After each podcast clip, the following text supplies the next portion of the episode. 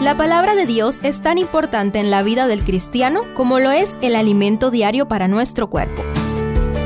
Estudia con nosotros el capítulo del día en Reavivados por su palabra. Segundo de Samuel 4. Después de la muerte de Abner registrada en el capítulo anterior, el verso 1 de hoy inicia diciendo que a Isboset las manos se le debilitaron y fue atemorizado todo Israel. Estudiemos lo que sucede en el episodio de hoy. El capítulo continúa de inmediato haciendo dos introducciones breves. En la primera se presentan a dos hijos de Rimón, Baana y Recab, dos beerotitas considerados miembros de la tribu de Benjamín, la misma tribu a la que pertenecía la familia de Saúl detalle que no debemos olvidar para el final del presente capítulo. La segunda, en el versículo 4, introduce a Mefiboset, el último sobreviviente del linaje de Saúl, después de Isboset, un pequeño hijo de Jonatán que quedó lisiado desde los cinco años y más adelante en esta historia sabremos más de él. Estos tres personajes son necesarios para la trama subsiguiente. Hasta aquí su presencia es neutra pero hoy conoceremos las consecuencias de las decisiones de los dos primeros. Pero antes reflexionemos en la realidad que todos venimos a este mundo como una página en blanco y cada experiencia y cada decisión van construyendo nuestro destino. ¿Sabías que la sangre de Cristo puede hacer de ti una nueva página en blanco para reescribir tu historia? ¿Te gustaría reescribir tu historia? Por otro lado, parece que Isboset había entrado en depresión, pues el verso 5 lo describe acostado en su cama hasta el mediodía. Allí, en la placidez de su descanso, irrumpen los hijos de Rimón presentados anteriormente, lo hieren en el abdomen y le cortan la cabeza para huir con el sangriento trofeo.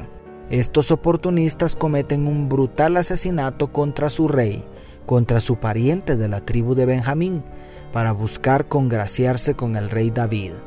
La pregunta que debemos hacernos aquí es, ¿cómo confiar en alguien que fue capaz de semejante proceder?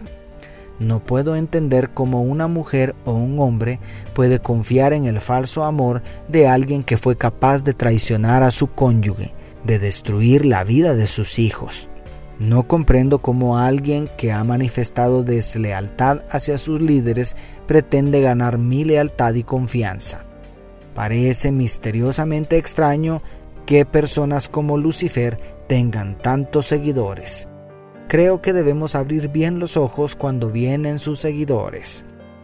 A partir del verso 8, los asesinos corren con la cabeza de su rey para buscar una recompensa con David se atreven a contar con lujo de detalles el crimen cometido, pensando que con semejante acción se ganarían un puesto de confianza en el reinado de David.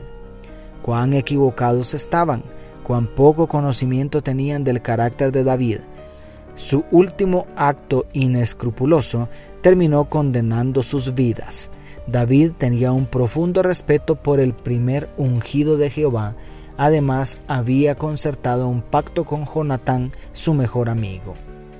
A David, un hombre de honor y temeroso de Dios, le horrorizó el crimen cometido a sangre fría. Además, debido a lo que reflexionamos anteriormente, no le convenía tener entre sus súbditos a estas sabandijas. En lugar de conseguir un premio por su traición, David los ejecutó inmediatamente, haciendo caer todo el peso de la ley sobre Baana y Recab. Si buscas riqueza, fama y poder, harías bien en evitar el camino de estos dos rufianes. Pero lo más asombroso de esta historia es que a pesar de esta tragedia, Dios encaminó las circunstancias para consolidar el gobierno de David sobre las doce tribus de Israel y las evidencias de su inocencia de los crímenes cometidos contra la casa de Saúl fueron suficientes para ganarse la confianza de todo el pueblo. Qué delicia es la prosperidad sin culpas de por medio. ¿Te gustaría recibirla? Solo debes obedecer a Dios. Allí está la plenitud de vida. Dios te bendiga, tu pastor y amigo Selvin Sosa.